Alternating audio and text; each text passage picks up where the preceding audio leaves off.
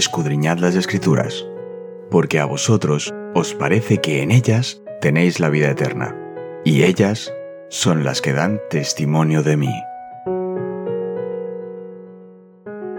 Es momento de nuestro encuentro con Cristo. Hola, hola, ¿qué tal queridos amigos? Bienvenidos un día más a nuestro encuentro diario del estudio de la Biblia. Soy Cristina Rosas y para mí, como siempre te digo, es un gran placer poder encontrarme un día más con todos vosotros. Hoy continuando con el tema de esta semana, nuestro título de estudio el día de hoy es Hallar fortaleza en Cristo. Como ves, el estudio tiene un título muy sugerente y quizás sea la contestación a todas esas oraciones que has elevado hacia el trono de gracia de nuestro Dios, pidiendo saber qué hacer, pidiendo ayuda, pidiendo auxilio, pidiendo cómo estar firme en la fe en los momentos de crisis.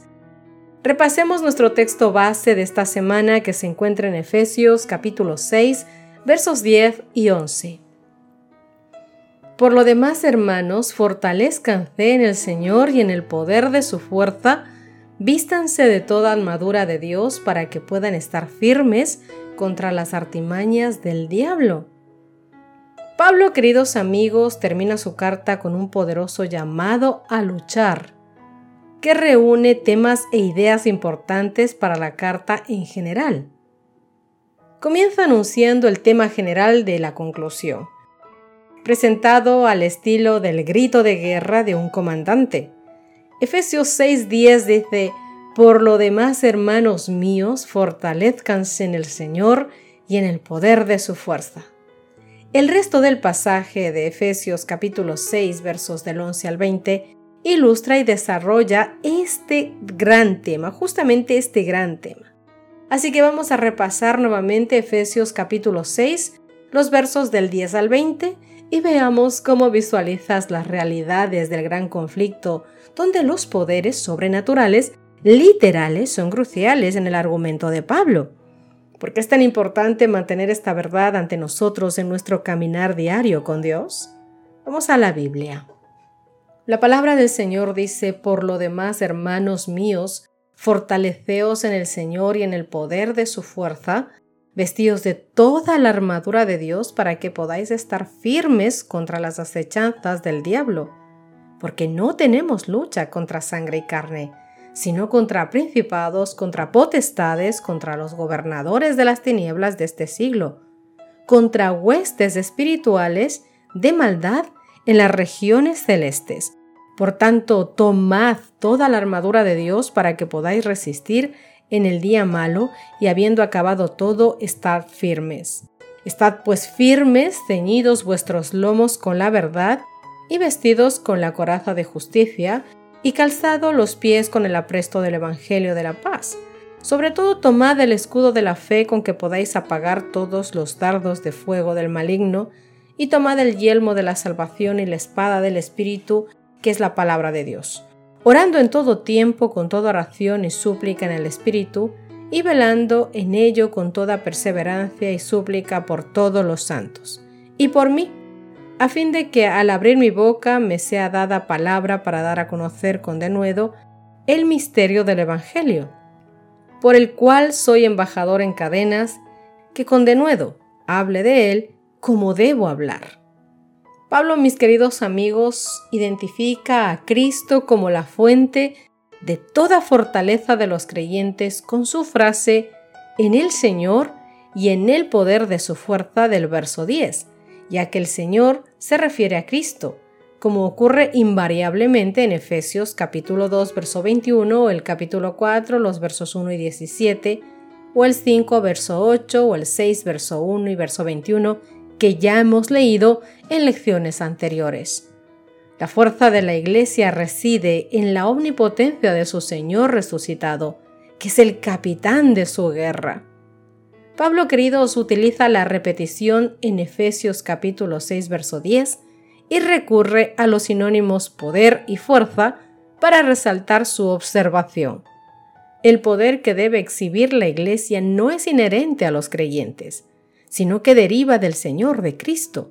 Así que Pablo resume aquí un tema importante de la carta, el poder de Dios compartido con los creyentes.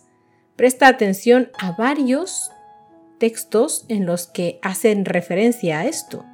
Por ejemplo, Efesios capítulo 1 versos 19 al 22. ¿Y cuál la supreminente grandeza de su poder para con nosotros los que creemos? Según la operación del poder de su fuerza, la cual operó en Cristo, resucitándole de los muertos y sentándole a su diestra en los lugares celestiales, sobre todo poder, sobre todo principal, sobre todo autoridad y señorío, y sobre todo nombre que se nombra, no solo en este siglo, sino también en el venidero, y sometió todas las cosas bajo sus pies, y lo dio por cabeza sobre todas las cosas a la iglesia. Efesios capítulo 2 versos 4 al 6 también nos da un ejemplo de esto y dice, Pero Dios, que es rico en misericordia por su gran amor con que nos amó, aun estando nosotros muertos en pecados, nos dio vida juntamente con Cristo. Por gracia sois salvos. Y juntamente con Él nos resucitó y asimismo nos hizo sentar en los lugares celestiales con Cristo Jesús. Efesios capítulo 3 versos 16 y 17 dicen, para que os dé conforme las riquezas de su gloria, el ser fortalecidos con poder en el hombre interior por su espíritu para que habite Cristo por la fe en vuestros corazones, a fin de que arraigados y cimentados en su amor. La fuerza, queridos amigos, para cada conflicto que haya pasado, que esté actual en tu vida o que se presente en el futuro, es la solidaridad de los creyentes con Cristo resucitado y con Cristo exaltado. Si bien el mandato inicial anuncia a un Cristo activo para proveer de fuerzas a los creyentes en el verso 10, los tres miembros de la deidad están comprometidos en fortalecerlos para el combate espiritual contra el mal. Efesios capítulo 6 versos 11 y 13. Está Dios, que es el Padre, y que pone a disposición sus propias armas como la armadura de Dios. Mira lo que dice con respecto a esto Isaías capítulo 59 verso 17 pues de justicia se vistió como de una coraza, con yelmo de salvación en su cabeza, tomó ropa de venganza por vestidura y se cubrió de celo como de manto. Anteriormente Pablo indicó que el Espíritu está activo en el fortalecimiento de los creyentes. Es más, al orar para que Dios les dé conforme a las riquezas de su gloria, ser fortalecidos con poder en el hombre interior por su espíritu. Lo hemos visto en el verso 16, Efesios capítulo 3, verso 16. Aquí, mis queridos amigos, como vemos, es el espíritu quien entrega la espada, la espada del espíritu, que es la palabra de Dios, como dice Efesios 6, 17. Además, los creyentes deben orar en el espíritu en todo tiempo, como dice Efesios capítulo 6, verso 18. Pablo desea que sus oyentes entiendan que el Dios triuno está plenamente comprometido en pertrecharlos para luchar con todos estos poderes malignos. Mis queridos amigos, sin la iluminación del Espíritu de Dios, tú y yo seremos incapaces de discernir la verdad del error y caeremos bajo las arteras tentaciones y los engaños de nuestro enemigo el diablo. Porque Satanás traerá mucho engaño sobre este mundo. Estamos cerca del fin de la controversia entre el príncipe de la luz y el príncipe de las tinieblas, y pronto, más pronto de lo que te imaginas, los engaños del enemigo probarán nuestra fe y nos dirán de qué clase es. Si alguna vez hubo un tiempo en que tuvimos necesidad de fe e iluminación espiritual, queridos, es ahora. Los que están velando con oración, escudriñando diariamente las escrituras con el ferviente deseo de conocer y hacer la voluntad de Dios, no serán extraviados por ninguno de los engaños de Satanás. Así que como ves, sí que tenemos más que en ningún momento la necesidad de la verdad en todo punto de nuestras vidas. La necesitamos no adulterada con el error, ni contaminada por las máximas costumbres y opiniones y tradiciones del mundo, necesitamos la verdad, y la verdad con todas sus inconveniencias. La aceptación de la verdad incluye siempre una cruz, Pero recuerda, Jesús dio su vida en sacrificio por nosotros. ¿Y no le rendiremos nuestros mejores afectos? ¿Nuestras más santas aspiraciones? ¿Nuestro servicio más pleno y más leal? Claro que sí, mi querido amigo. Desde los días de Adán hasta los nuestros, el gran enemigo ha ejercitado su poder para oprimir, para destruir. Y obvio, se está preparando actualmente para su última campaña contra la iglesia. Todos los que se esfuerzan en seguir a Jesús tendrán que entrar en lucha con este enemigo implacable.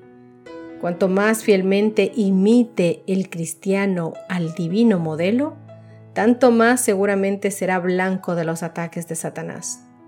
Todos los que están activamente empeñados en la obra de Dios, tratando de desenmascarar los engaños del enemigo y de presentar a Cristo ante el mundo, podrán unir su testimonio al que da Pablo cuando habla de servir al Señor con toda humildad y con lágrimas y tentaciones.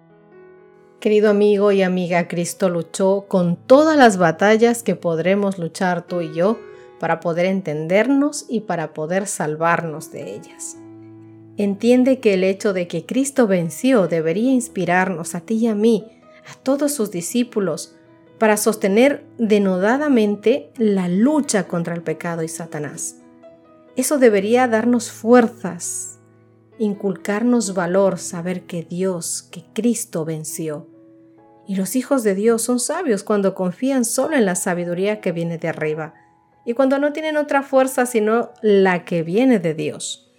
Necesitamos separarnos de la amistad y el espíritu del mundo si deseamos estar unidos al Señor y permanecer en Él.